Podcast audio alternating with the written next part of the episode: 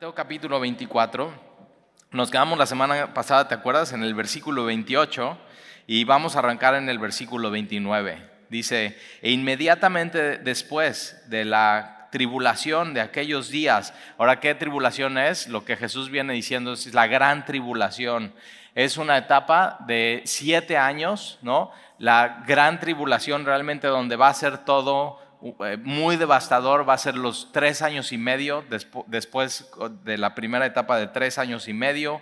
Eh, donde ya se levanta el falso profeta, el anticristo. Ahora, el anticristo es alguien que quiere ser como Cristo, es un falso Mesías realmente, que va a engañar al mundo. Al principio va a ofrecer paz, construir el templo, eh, a rehacer otra vez los sacrificios, una paz mundial, ¿no? Eh, ecumenismo, y de pronto, después de los primeros tres años y medios realmente viene la señal que Jesús dice que es eh, la, eh, la, abominación desoladora, es decir, en el templo va a haber eh, algo tan idólatra que va a ser completamente devastador y eso dice Jesús. Esa es la señal de la segunda venida de Jesús.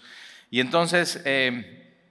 Todo eso, todo eso Jesús está explicando, una gran tribulación, la cual no ha habido desde el principio del mundo hasta ahora ni la habrá. Entonces algo que no se ha vivido hasta hoy y es algo que nunca más se va a vivir, ya nunca más habrá tribulación en el mundo como, como tú y yo la conocemos. Y, y, realmente este mundo tiene sufrimiento, tiene tribulación, tiene o sea, dolor, pero no como se verá en esa época tan tan difícil. Ahora, todo eso va a ser en, Israel, todo eso va a ser en la capital, va a ser en Jerusalén. O sea, eh, por eso tan importante Israel, por eso tan importante la independencia de Israel. Eh, en 1948 y que el pueblo todo regresa y que tú sabías que Israel es una de las más grandes economías del mundo hoy donde más inventos de ciencia se han dado. Hay hoy también eh, empresas, startups de tecnología que están haciendo inventos. Y o sea, realmente Israel se está volviendo una vez más el centro del universo cuando hace algunos años estuvo, a punto de ser borrada del mapa y aniquilada. Pero, o sea, Dios sigue preservando a su pueblo, Dios sigue preservando la, la tierra. Va a haber algo que va a pasar físicamente ahí. Y y entonces eh, eh, eh, Jesús explica, ¿no? ¿Cómo va a ser la segunda venida? Versículo 27, como un relámpago. O sea, todo el mundo lo va a ver, va a quedar clarísimo, este, así será la segunda venida. Entonces, versículo 29, inmediatamente después de la tribulación de aquellos días, el sol se oscurecerá y la luna no dará su resplandor y las estrellas caerán del cielo. Esta palabra estrellas son astros. Entonces, asteroides y estrellas y meteoritos cayendo, sea, como de película, sí. Pero no es una película que hay, que, o sea, esto, esto que está pasando aquí lo han tratado de poner en películas en Hollywood, pero ni se imaginan cómo será, o sea, va a ser una, una catástrofe, un, el, el cosmos se va a sacudir por completo. Y entonces las estrellas caerán del cielo y las potencias de los cielos serán conmovidas. Esta palabra conmovidas es sacudidas. Ahora, eh, eh, esto eh, no es nuevo aquí, ellos ya lo habían leído, por ejemplo, el Antiguo Testamento habla muchísimo del día del Señor o el día de, Jehová, ese es el día. mira, vamos a Isaías 13, entonces más, más para atrás, después de Salmos, vas a encontrar adelantito Proverbios, Eclesiastés, Cantares y luego Isaías. Isaías es uno de los eh, profetas que más material tiene en el Antiguo Testamento. Y Isaías capítulo 13 es uno de los capítulos que hablan un poco de esto, del día del Señor. y acuérdate, Jesús acaba de decir, eh, la, luna ya no dará su resplandor, el sol se oscurecerá, las estrellas caerán del cielo, las potencias del cielo serán removidas. O sea, esto va a ser todo un tema del, cosmos, eh, una tribulación como nadie la, ha visto. Son señales que Dios está dando. Y Isaías capítulo 13 habla de esto, versículo 6, dice, aullad porque cerca está el día del Señor. Cuando tú lees en el Antiguo Testamento el día del Señor, tiene que ver con eso, con la segunda venida de Jesús. Entonces, Isaías capítulo 13, versículo 6 dice, aullad, porque cerca está el día de Jehová. Vendrán como asolamientos del Todopoderoso. La gran tribulación no es un sufrimiento causado por el mismo mundo, por las tragedias o por la maldad, sino viene de Dios. Eso tiene que quedar bien claro. O sea, esta es, este es una tribulación que viene de Dios. Versículo 7. Por tanto, toda mano se debilitará. Ahora, estas, estas manos son las manos que han estado con su puño yendo contra Dios. Y, dice aquí, o sea, toda mano es, todos los rebeldes que están yendo contra Dios serán manos que se van a debilitar. Por eso nuestras manos tienen que ser alzadas al cielo en señal de rendición a Dios. O sea, somos tuyos, Dios, y en adoración a Dios. Y entonces, por tanto, toda mano se debilitará y desfallecerá todo corazón del hombre y se llenarán de terror, angustias y dolores se apoderarán de ellos. Tendrán dolores como mujer de parto, se asombrará cada cual al ver a su compañero, sus rostros, rostros de llamas. He aquí el día de Jehová viene, terrible, y de indignación y ardor de ira para convertir la tierra en soledad y raer de ella a sus pecadores. Acuérdate, todo está hablando de, de la tierra, del territorio. Versículo 10, por lo cual las estrellas del cielo, igual lo que está diciendo Jesús en Mateo capítulo 24, por lo cual las estrellas del cielo y sus luceros no darán su luz, y el sol se oscurecerá al nacer y la luna no dará su resplandor. Y versículo 11, y castigaré al mundo por su maldad. Eso es lo que ese es el día del Señor. Eso es parte de la gran tribulación. Eh, y castigaré al mundo por su maldad y los impíos por su inequidad, y haré que cese la arrogancia de los soberbios. Una de las razones por las cuales la gente no se acerca a Dios es por arrogancia y soberbia, es por orgullo. No necesito a Dios, yo puedo solo sin Dios, arrogancia, orgullo. Y entonces haré que cese la arrogancia de los soberbios y, abatiré el altivez. Ahí está, arrogancia, soberbia, altivez, la altivez de los fuertes. Y los fuertes en ese tiempo realmente no se van a, no se van a eh, creer fuertes. Ahora, o sea, leemos esto y dices, qué agrio pasaje. O sea, qué, qué duro, pero es lo que viene. O sea, esto es, esto es profecía del futuro, de lo que Dios tiene preparado. Ahora, eh, mira un capítulo antes ahí en Isaías, mira el capítulo 12. Ahora, ve, ve la diferencia y ve ve el contraste de una persona que ha decidido levantar su mano contra Dios, no recibir el, testimonio de Dios, no recibir el Evangelio, estar en rebeldía contra Dios, contra alguien que decide recibir el testimonio de Dios. Eh, capítulo 12, versículo 1, en aquel día dirás, cantaré a ti, oh Jehová. Entonces ellos, mientras están levantando su puño contra Dios, hay del otro lado la diferencia de alguien es, no, cantaré a ti, oh Jehová. Pues aunque te enojaste contra mí, tu indignación se apartó y me has consolado. este es el efecto de, de la cruz de Jesús en tu vida. O sea, tú y yo podríamos decir eso. Cantaré a ti, oh Jehová. De hecho, por eso le cantamos a Dios hoy. Cantaré a ti, oh Jehová, pues aunque te enojaste contra mí. ¿Por qué? Por mi pecado. La paga del pecado es la muerte. Y Dios así, cuando pecamos y cuando no, somos rebeldes y cuando somos soberbios y como, cuando somos altivos, Dios se, enoja contra nosotros porque no deberíamos de ser así. Pero con todo y eso, aunque te enojaste contra ti, tu indignación se apartó. ¿Cómo la indignación de Dios se aparta de nosotros en el momento que tú y yo entendemos y recibimos a Jesús como nuestro Señor? Tu indignación se apartó y me has consolado. La, Biblia dice, consolaos, consolaos, pueblo mío, porque doble precio ha pagado Dios por ti. Así, ya está pagado por completo. Y entonces el, el, consuelo viene de saber, soy rebelde, soy pecador, soy soberbio, soy orgulloso, pero Dios me perdonó. Dios tuvo misericordia de mí. Ahora ve, ve o sea, entre un capítulo y otro, es como un péndulo, es la, justicia de Dios y por otro lado la misericordia de Dios. Entonces, ¿de, ¿de dónde quieres estar? ¿Cómo quieres que Dios te trate? ¿Con su justicia o con misericordia? Y entonces, versículo 12, aquí Dios es salvación mía me aseguraré y no temeré. Fíjate cómo en el día del Señor todos temor, indignación, la ira de Dios, se voltean a ver uno a otro y no, o sea, los rostros de miedo, de angustia, de soledad, de falta de esperanza.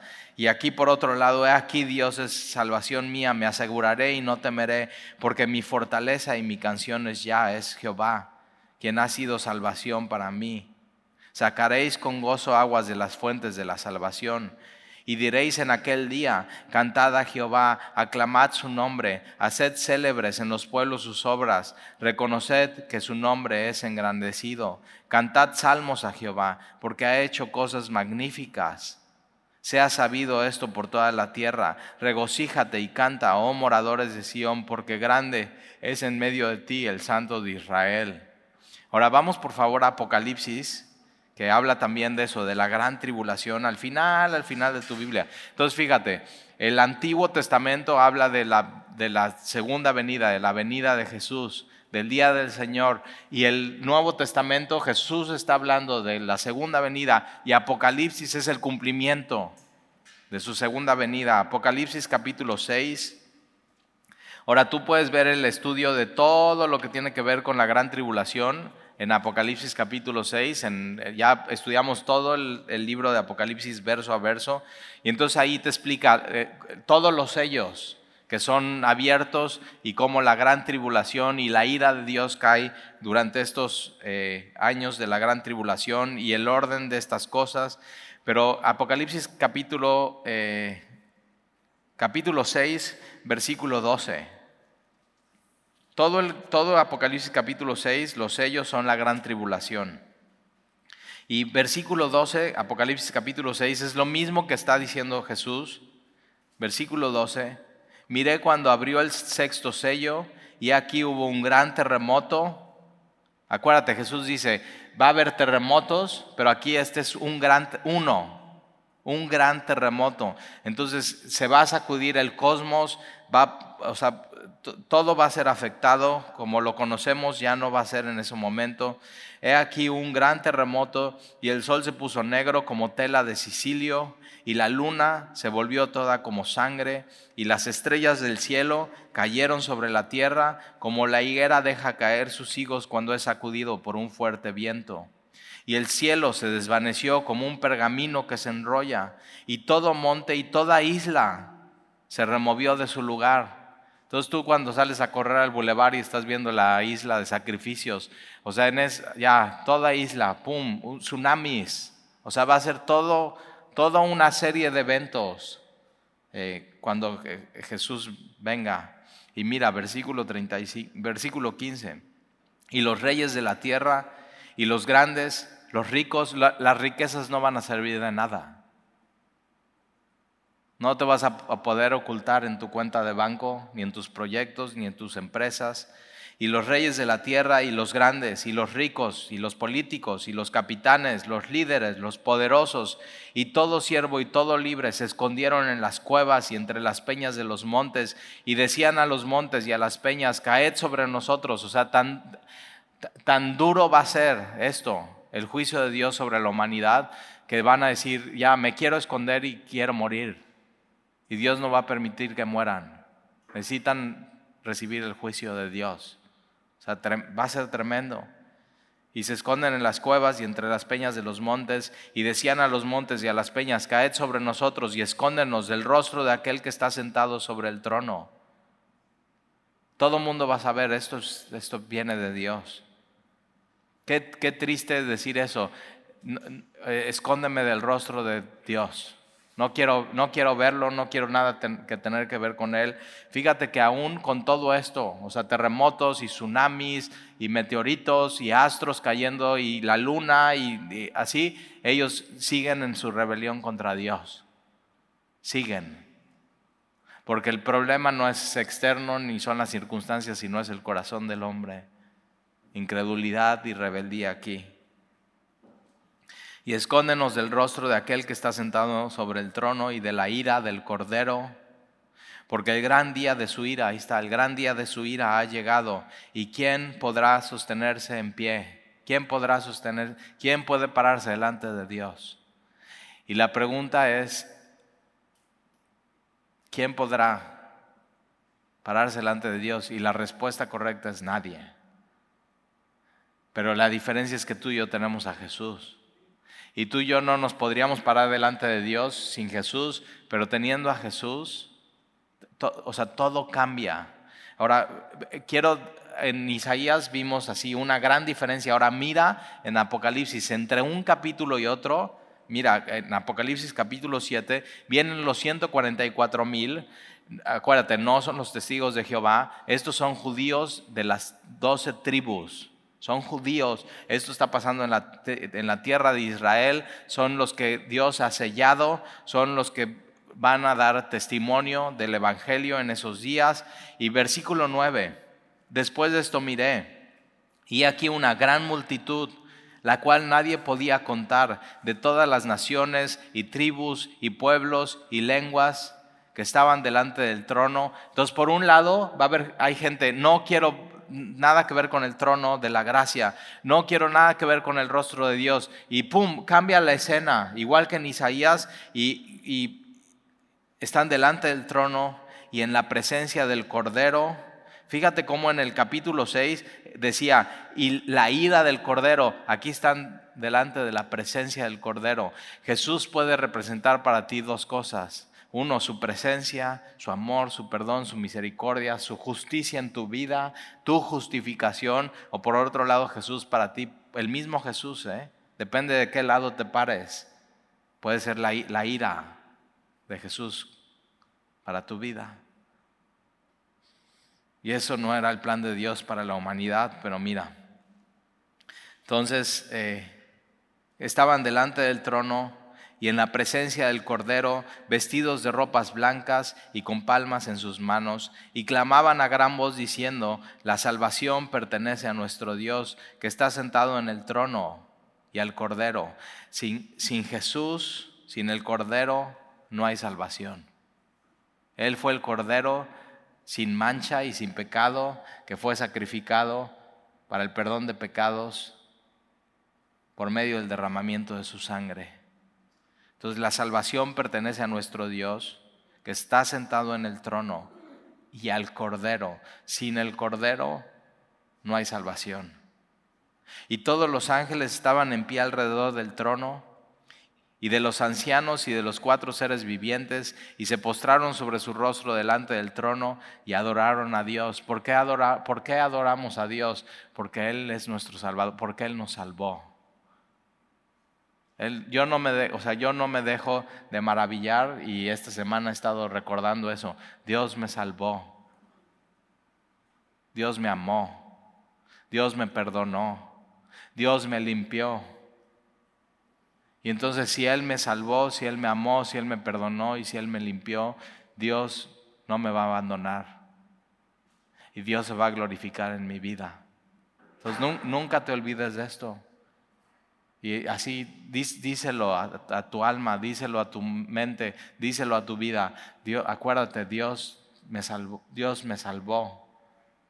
Acuérdate, Dios te salvó. Dios te amó. Dios te limpió. Dios te perdonó.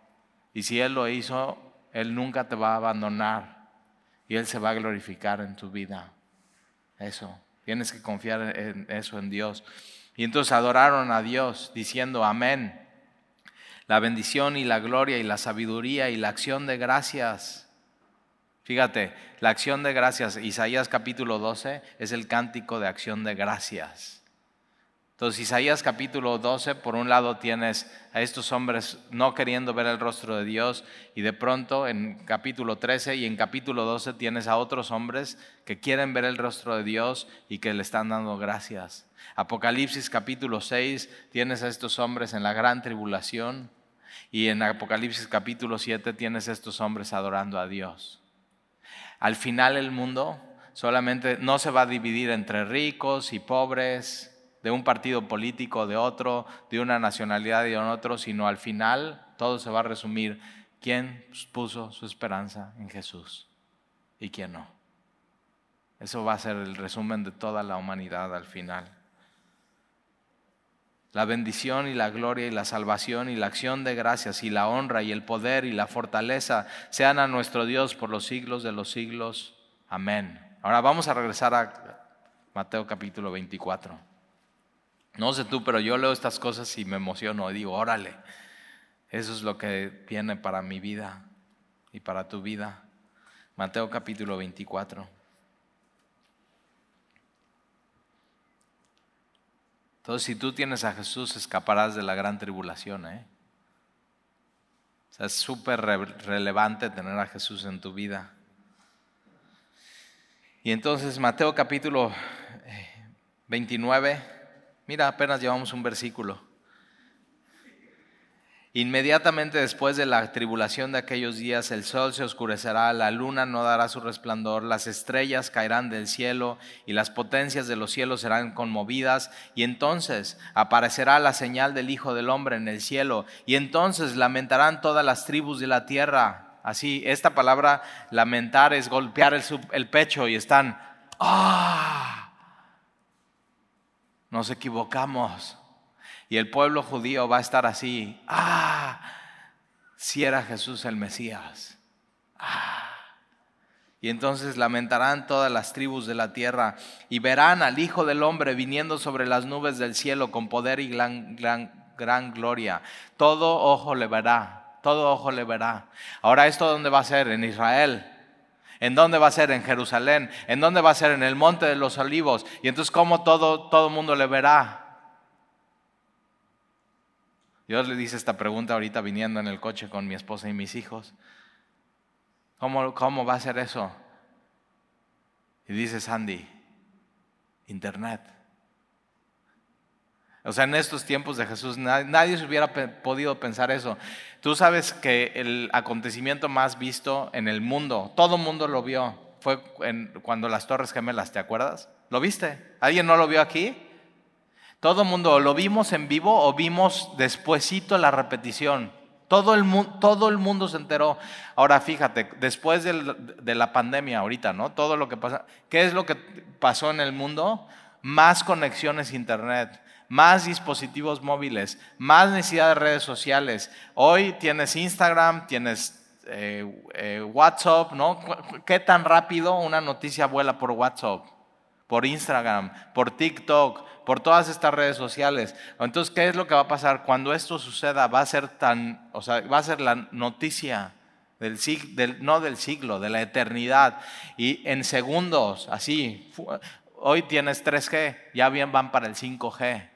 Así, en segundos, toda la humanidad va a saber que la segunda venida de Jesús ya está.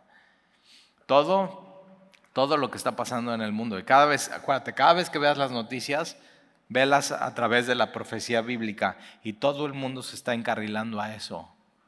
O sea, o sea, ya puedes, no tienes que ir a tiendas, ya puedes comprar todo de manera electrónica, todos así, ¡fum!, se está preparando para ese día. Si es, un actor se pelea en, en México y todo el mundo se entera en México, ¿o no? ¿Y, ¿Y, qué es lo que pasa? Este, este acontecimiento va a ser único y todos van a estar, ¡ah! así. Y todo el mundo verá al Hijo del Hombre viniendo sobre las nubes del cielo. Hoy pasa algo y todo el mundo saca su celular y está grabando. Imagina ese acontecimiento así ya, pum, sacando su celular y compartiendo y haciendo lives y televisión.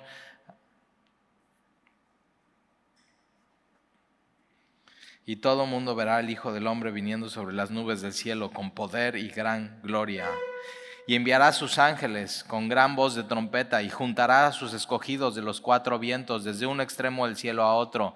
Esos son del pueblo judío, sus escogidos, los que él tiene en medio de la gran tribulación y los que se convierten en medio de la gran tribulación del norte, del sur, del este y, sus escogidos, venga, a estar con él. Versículo 32, de la higuera aprended la parábola, cuando ya su rama está tierna y brotan las hojas, sabéis que el verano está cerca.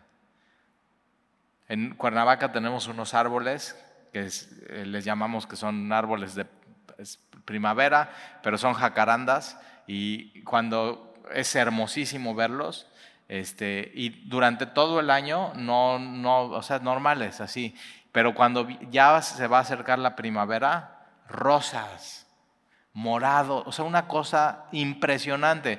Y entonces cuando vas manejando en Cuernavaca y ya empiezas a ver un árbol así, dices, ya llegó la primavera. Y Jesús está diciendo eso, cuando tú empieces a ver las señales. Ahora, ¿cuáles señales? Ya las vimos. Se levanta nación contra nación, reino contra reino, pestes, acuérdate, eso tiene que ver con pandemias, hambres, crisis económicas, terremotos. Eh, a los de la iglesia los entregan a tribulación, los matan, son aborrecidos de todas las gentes, muchos van a tropezar, se van a entregar unos a otros, unos a otros se van a aborrecer, falsos profetas se van a levantar, el amor de muchos al ver la maldad del mundo se va a enfriar sus corazones. El, Evangelio se ha predicado por todo el mundo, la abominación desoladora, una señal. Entonces, gran tribulación como nunca se ha visto ni habrá tres años y medio. Ok, cuando tú empiezas a ver todas estas cosas, es como el árbol, ya, mira, ya están las hojas rojas o moradas, ya viene la primavera, ya está empezando la primavera. Y eso es lo que está diciendo Jesús. tienes que aprender a ver las señales. Versículo 33, así también vosotros cuando veáis todas estas cosas, conoced que está cerca a las puertas.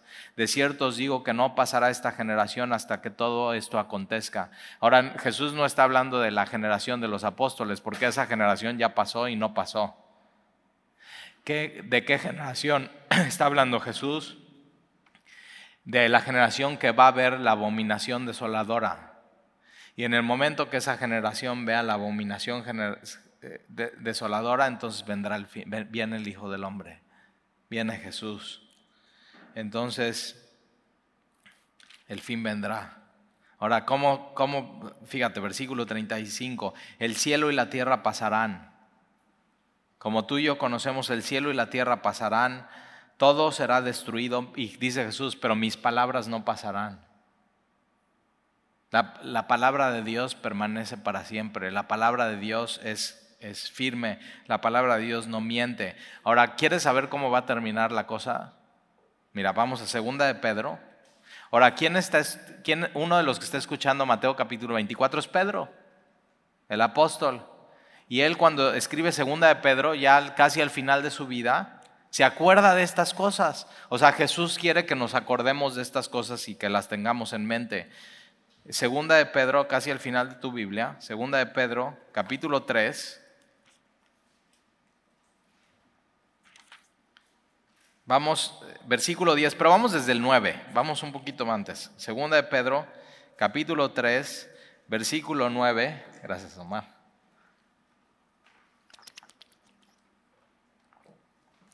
Chécate cómo va a terminar el mundo, ¿eh?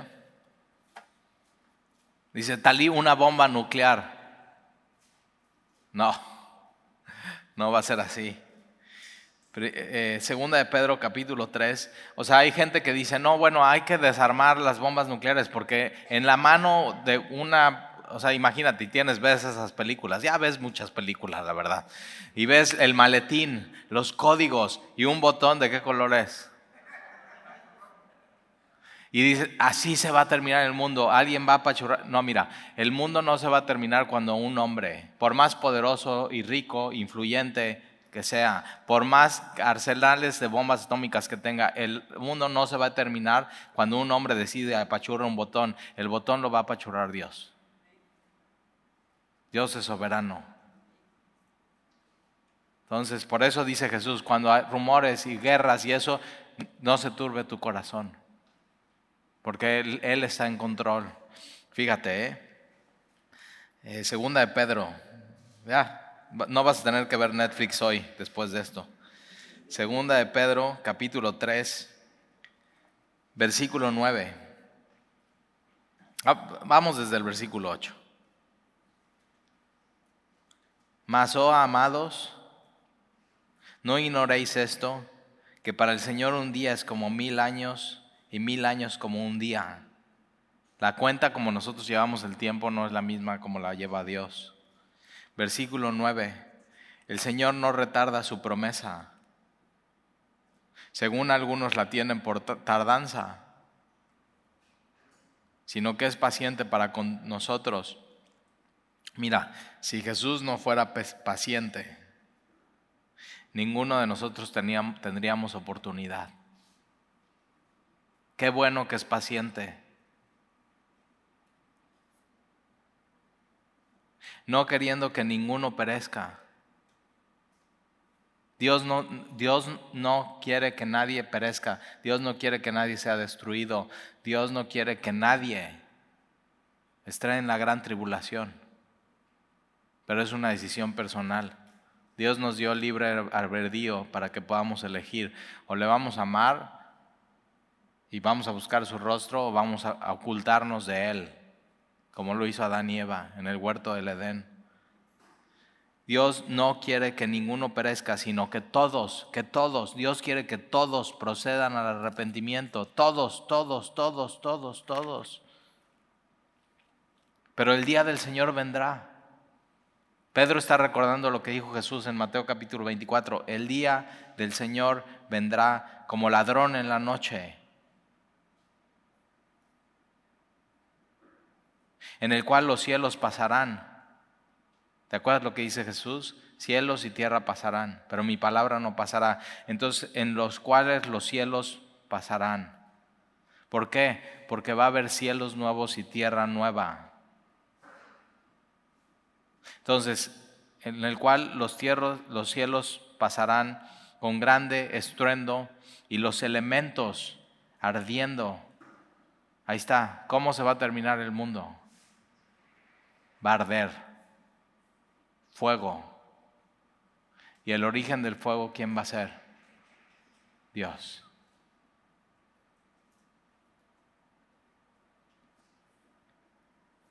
Y los elementos ardientes serán desechados y la tierra, como la conoces, ¿eh? y las obras que en ella hay serán quemadas. Entonces fíjate, todo lo que nos quita el aliento, Vas a la Ciudad de México y ves la torre latinoamericana y dices, órale, está enorme, increíble, y subes y ves la vista, y de ahí ves Bellas Artes, y ves el Zócalo y las catedrales, y si eres muy internacional y has viajado y vas a Nueva York y ves estos grandes edificios, o vas a Europa, si eres así muy viajador y ves la Torre Eiffel y todo, así todo. Eh, hay una competencia en el mundo por ver quién tiene la torre más grande. Y entonces, no, pues Shanghái tiene esta torre y eh, Califa, ¿no? Los árabes tienen esta torre y esta torre, y o sea, todo eso, todas las obras esplendorosas arquitectónicas que te quitan el aliento, quemadas, destruidas. Por eso no, o sea, a qué te vas a aferrar? Porque todo eso pasará, pero su palabra no pasará. Ahora fíjate, versículo 11. Puesto que todas estas cosas han de ser desechas, ¿cómo no debemos nosotros andar en santa y piadosa manera de vivir? O sea, entonces si va a pasar esto, ¿cómo tenemos, tenemos que vivir de una manera? Tenemos que andar de, manera santa y piadosa. aquí piadoso es que escojas lo que Dios escoja, que ames lo que Dios ama, que vives como Dios quiere que vivas. ¿Cómo no nosotros entonces, sabiendo estas cosas, no tenemos que andar en santa y piadosa manera de vivir, esperando Así tenemos que vivir, esperando y apresurándonos para la venida del día de Dios, el cual los cielos encendiéndose serán deshechos y los elementos, planetas, los que te enseñaron y los nuevos que no te enseñaron. Bueno, dicen que Plutón ya no es un planeta. Bueno, planeta o no planeta, bye.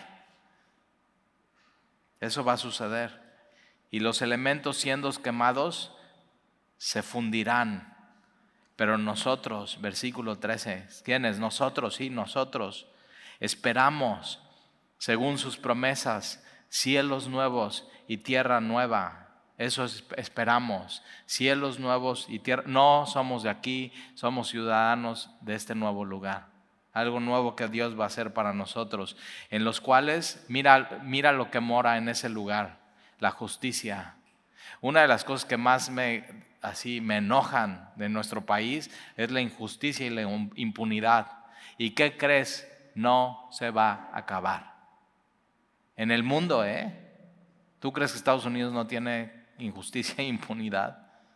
¿Tú crees que China no tiene injusticia? Sí, vivimos en un mundo caído, pero cielos nuevos y tierra nueva, una de sus características es justicia. Yo anhelo eso la justicia de Dios. Versículo 14, por lo cual, oh amados, estando en espera de estas cosas, procurad con, diligencia ser hallados por Él sin mancha e irreprensibles, en paz. Y si tú no estás en paz hoy con Dios, tienes que estar en paz con Él. Y tened entendido que la paciencia del Señor es para salvación. Dios quiere que todos se salven, que todos procedan al arrepentimiento. Ahora vamos a Mateo capítulo 24. Vamos a terminar en Mateo capítulo 24. Versículo 35. Cielo y tierra pasarán, pero mis palabras no pasarán. Un gran versículo para memorizarte. Cielo y tierra pasarán. Entonces eso te da perspectiva. ¿Dónde estás poniendo tu anhelo, tus esperanzas, tu corazón? No lo pongas en lo que va a pasar, no lo pongas en lo terrenal. Empieza a poner tus anhelos, tu corazón, tu perspectiva y tu mirada en lo eterno. La palabra de Dios no es antigua, no es de ay, de abuelitos, sino la palabra de Dios no es antigua. La palabra de Dios tampoco es moderna. La palabra de Dios es eterna y nunca pasará. Martín Lutero murió por la palabra de Dios. Versículo 36. Pero el día y la hora nadie sabe. O sea, si alguien dice, no, yo sé el día y la hora, mentira. Jesús dice, nadie sabe, ni aun los ángeles del cielo, sino solo mi, Padre. Mas como en los días de Noé, Así será. Ahora, acuérdate, con Noé, ¿cómo se destruyó la tierra? Por el juicio de Dios. ¿eh? ¿Quién mandó el diluvio? Dios, por agua. Completamente la tierra fue, inundada, solamente en el arca entraron ocho.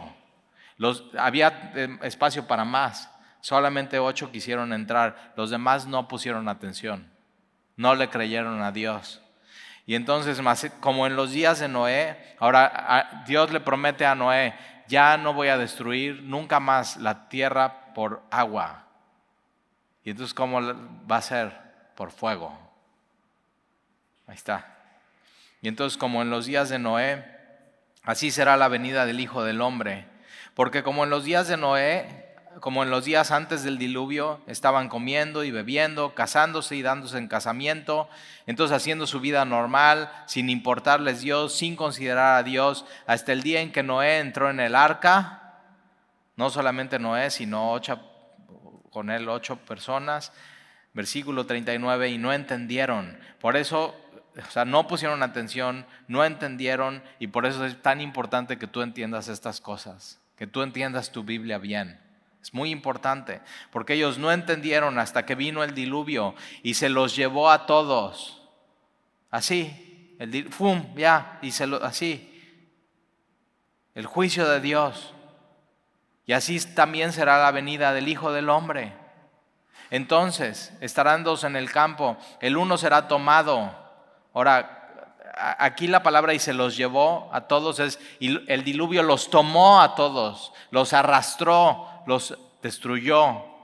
Y entonces cuando venga el Hijo del Hombre, estarán dos en el campo, uno será tomado ¿Para qué? Para juicio y destrucción y el otro será dejado. Dos mujeres estarán moliendo en un molino. La una será tomada y la otra será dejada. Velad pues entonces, ¿qué tienes que hacer tú en tu vida? Mira, tienes que entender, tienes que poner atención, tienes que conocer tu Biblia, tienes que velar. Pues no sabes a qué hora ha de venir vuestro Señor, pero sabed esto, que si el padre de familia supiera a qué hora el ladrón habría de venir, velaría y no dejaría minar su casa. Por tanto, también vosotros estad preparados. Entonces, entiende, pon atención, vela y tienes que estar preparado. ¿Estás preparado? Tienes que estar preparado. Porque el Hijo del Hombre vendrá a la hora que no pensáis. ¿Quién es? Pues el siervo fiel y prudente. E, esto, está, esto espera Dios de nosotros, que seamos fieles a Él, fieles, fieles. ¿Y qué más? Prudentes. Que una persona imprudente no hace lo que tiene que hacer. Una persona imprudente no pone atención. Una persona imprudente no obedece a Dios fieles, prudentes, el cual puso su Señor sobre su casa para que les dé alimento a tiempo. Bienaventurado aquel siervo al cual cuando su Señor venga le haya haciendo así, que siendo fieles, siendo prudentes, haciendo lo que tienes que hacer, que has dejado pendiente en tu vida, que Dios ya te dijo. Entonces sé fiel y sé prudente y hazlo, obedece. Sé fiel y sé prudente. Eso es lo que Dios te está llamando a hacer. Bienaventurado aquel siervo el cual cuando su Señor venga le haya haciendo así. De cierto os digo que sobre todos sus bienes le pondrá. Entonces hay una recompensa. al ser fiel y prudente va a haber una recompensa. Vale la pena. Pero si aquel siervo malo dijera en su corazón, mi Señor tarda en venir y comenzare a golpear a sus consiervos y aún a comer y a beber con los borrachos. Y, fíjate, Jesús está diciendo eso, un siervo malo es aquel que trata mal a sus compañeros, a sus hermanos. Empieza a golpear, a tratar mal a los demás, hablarles mal, tener malas actitudes, verlos despectivamente y que comience a golpear a sus siervos y aún a comer y a beber con los borrachos. Eh, o sea, este siervo, en vez de estar comiendo y bebiendo con los borrachos, tendría que estar siendo fiel y siendo prudente y haciendo las cosas que le toca hacer. Sé fiel y sé prudente. Versículo 5, entonces vendrá el Señor de aquel siervo en aquel día que no espera y a la hora que no sabe y lo que castigará duramente y pondrá su parte con los hipócritas, ahí será el lloro y el crujir de dientes. Ahora, ¿por qué Jesús puede hablar así? Porque Jesús, acuérdate, e, esa misma semana Jesús va a ser crucificado, entregar su vida por ti. Y lo que Él está diciendo es, ¿qué vas a hacer? ¿Qué vas a hacer? tu destino puede ser con los hipócritas. Acuérdate, ¿eh?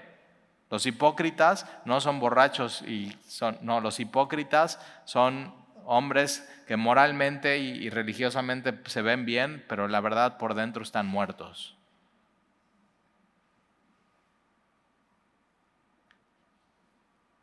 Y Jesús no quiere que nadie se pierda. Jesús, ¿por qué dice estas cosas? Las dice como una advertencia. Jesús no quiere que nadie se pierda, sino que todos procedan al arrepentimiento.